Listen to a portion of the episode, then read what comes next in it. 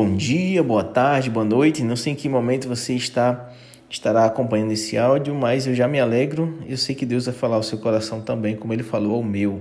Meu nome é Charles, sou um dos pastores da Igreja Anglicana Comunhão e eu vou compartilhar com você aqui um resumo do que a gente ministrou ao vivo no Instagram hoje, às 10 horas da manhã. Estamos lendo Atos dos Apóstolos e estamos no capítulo 26. E no capítulo 26 ele vai falar um pouco do do, do testemunho do apóstolo Paulo né, diante do rei Agripa, que estava ali com Festo, o governador.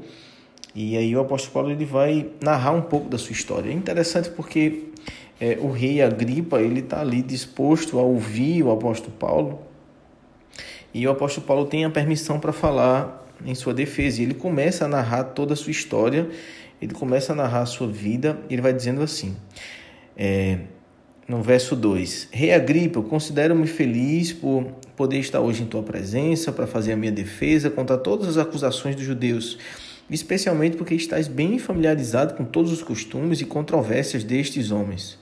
Portanto, peço que me ouças pacientemente. Todos os judeus sabem como tenho vivido desde pequeno, tanto em minha terra natal como em Jerusalém. Eles me conhecem há muito tempo e podem testemunhar que, se quiserem, que como fariseu vivi de acordo com a seita mais severa da nossa religião. Agora eu estou sendo julgado por causa da minha esperança no que Deus prometeu aos nossos antepassados. E essa promessa foi dada às, doze tribos que esperam até hoje que se cumpram, cultuando a Deus com fervor dia e noite. E é por causa dessa esperança, ó Rei, que eu estou aqui sendo acusado pelos judeus. E por que os senhores acham impossível que Deus ressuscite os mortos?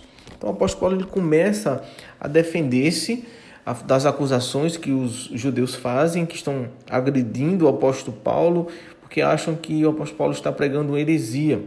Mas o apóstolo Paulo está tá somente confirmando o que as escrituras sagradas sempre disseram a respeito da vinda do Messias, da vinda do Cristo. E é engraçado porque o apóstolo Paulo ele aproveita a sua defesa e testemunha. E quando ele testemunha, ele evangeliza, né? Ele tinha a intenção de ganhar aquelas pessoas para Jesus. Tenho certeza disso.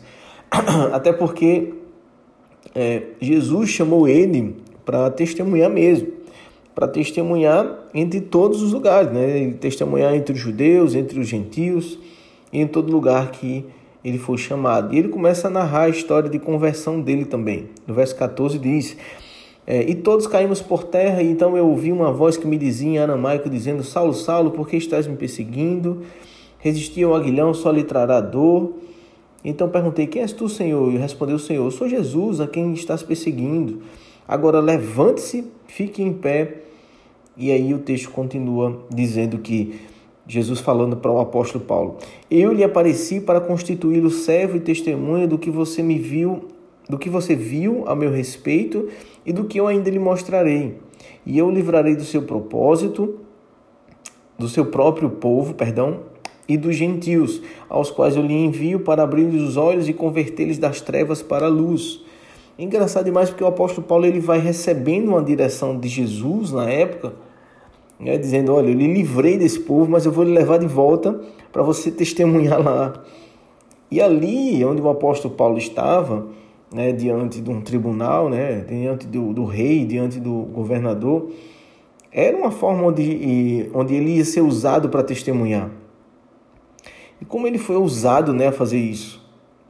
Mas sabe o que isso me lembra? É porque Jesus tinha pedido para o apóstolo Paulo fazer isso e sabia que ele iria passar por perseguições, que a sua vida estaria em constante risco, em constante é, é perigo de morte.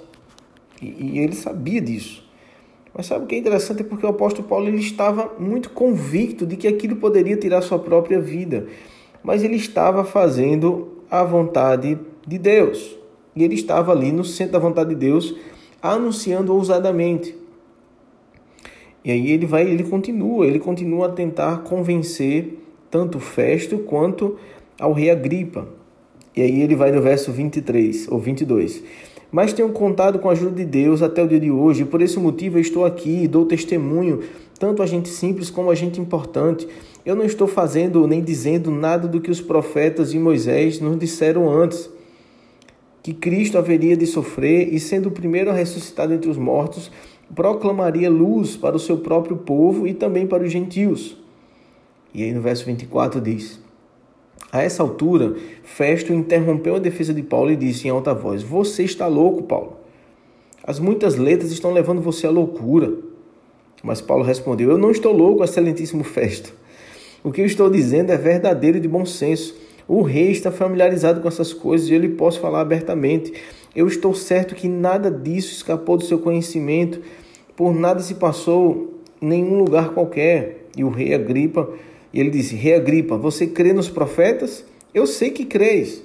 Então Agripa disse a Paulo: Você acha que, eu, que em tão pouco você pode me convencer a me tornar um cristão?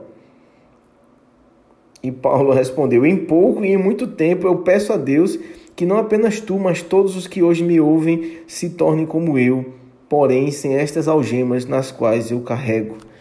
Uau, que incrível! O apóstolo Paulo estava de uma forma ousada, pregando para um rei, para um governador, para as autoridades ali presentes. Uau, que ousadia! Mas sabe o que é interessante? Porque o apóstolo Paulo ele não estava temendo a morte, ele não estava temendo nada. Mas sabe por, sabe por que ele está fazendo isso? Porque ele tinha convicção de que ele foi chamado para fazer aquilo. Muitas vezes o que nos falta é a convicção de que nós fomos chamados para isso. Mas sabe o que é mais interessante também? É que eu imagino Jesus vibrando com o que o apóstolo Paulo estava fazendo. Isso mesmo, porque às vezes a gente fica pensando, né? Ah, mas o que eu estou fazendo aqui não é efetivo, não está trazendo um resultado. Mas só que a gente precisa entender que o resultado às vezes a gente não enxerga. E o que importa para a gente primeiro é obedecer, não é enxergar o resultado. O resultado às vezes é lá na frente. É, o resultado tem outra forma de se apresentar. Então, para nós, o mais importante é obedecer.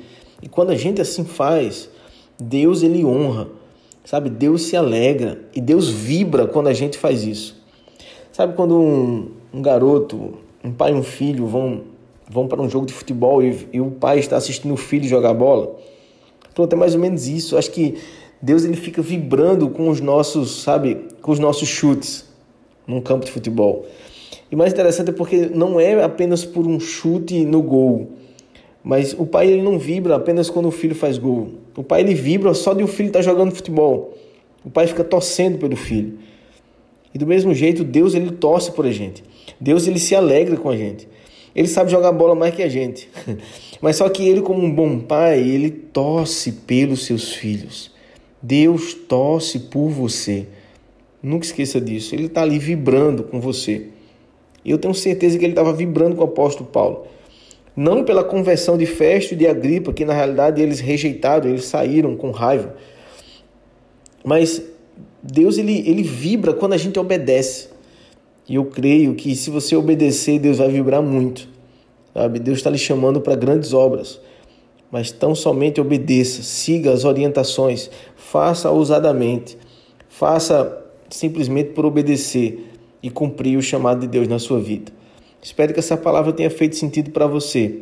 Que Deus abençoe sua vida, em nome de Jesus. Olá, se você gostou desse podcast, então essa é a oportunidade perfeita de você enviar para outras pessoas. Que tal você agora no Spotify enviar para um amigo, um familiar? Ou se você está no WhatsApp, envie no seu grupo da família. Não deixe de abençoar essas pessoas com a poderosa palavra de Deus. Amanhã tem mais espero ver você. Deus abençoe.